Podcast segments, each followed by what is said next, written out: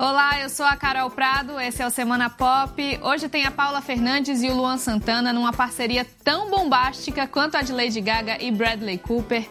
Você também vai entender por que a Disney está prestes a se tornar a maior rival da Netflix e conhecer um meet and greet que custa quase o preço da entrada num apartamento sem condições.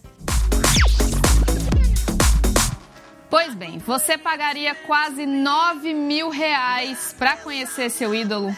É isso que os fãs do Bon Jovi vão ter que pagar se quiserem um encontro completo com a banda. Esse pacote inclui ingresso para o show deles e hospedagem em São Paulo. Mas mesmo assim, né, gente? Vamos combinar que com esse dinheiro dá para montar sua própria banda, ficar famoso e cobrar pelo seu próprio meet and greet. Bom, claro que os fãs ficaram meio bravos, nem todo mundo ganhou na loteria ainda, mas para quem tem condições, fica aí a oportunidade.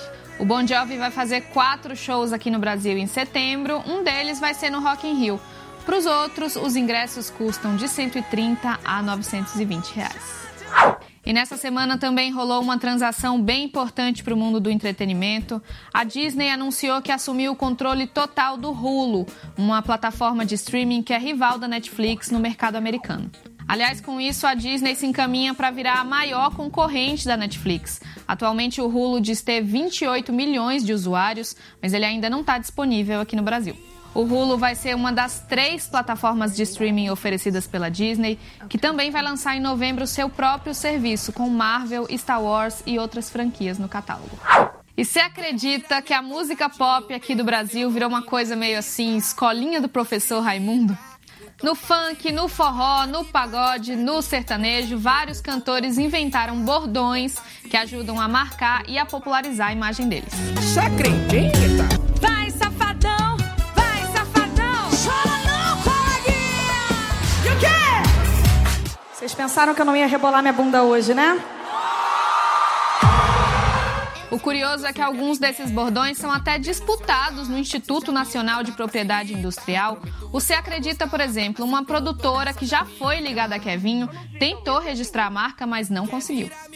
Outras frases já são registradas para uso exclusivo. É o caso da Vai Safadão, que só pode ser usada pelo Safadão original mesmo. E nem adianta chorar, acabou The Big Bang Theory, pelo menos lá nos Estados Unidos. Depois de 12 anos no ar, o elenco até se reuniu para um jantar de despedida. Aqui no Brasil, o episódio final da série vai passar em 2 de junho. E outra que está pertinho de acabar é Game of Thrones. Na internet, claro, já estão brigando aqueles que defendem a série até o fim e os que estão decepcionadíssimos com os rumos dessa última temporada, que não é baseada em nenhum livro da saga.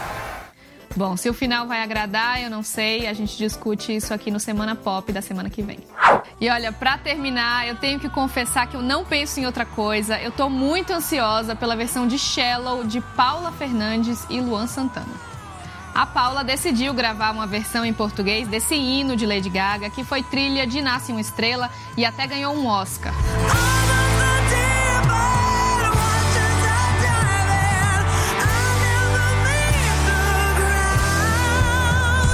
Falou que a Gaga aprovou na hora essa releitura.